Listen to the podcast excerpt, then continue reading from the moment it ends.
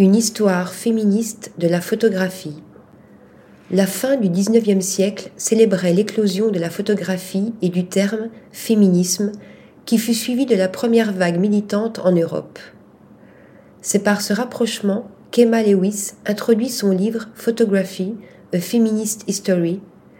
Elle y analyse l'histoire du média à travers les femmes et les minorités de genre, des pionnières mal connues comme Julia Margaret Cameron, aux plus contemporaines telles Tabitha Rezer et Arvida Bistrom.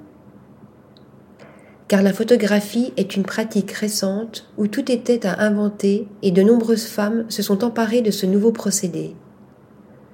Autour de dix thèmes, incluant textes critiques et focus d'artistes engagés ou non dans une recherche féministe, ce livre de référence s'attelle à l'écriture d'une histoire de la photographie du point de vue des femmes, tout en traçant le chemin à de nombreuses autres perspectives. Article rédigé par Anna Bordenave.